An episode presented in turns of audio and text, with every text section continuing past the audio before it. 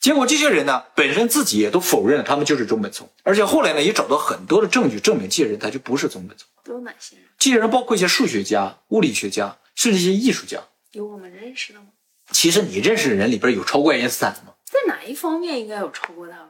比如说在讲故事这个领域，你就超过了爱因斯坦啊。哎，你是不知道爱因斯坦老会讲故事了，是吧？他都能把讲时间讲到可变，你说他多能讲？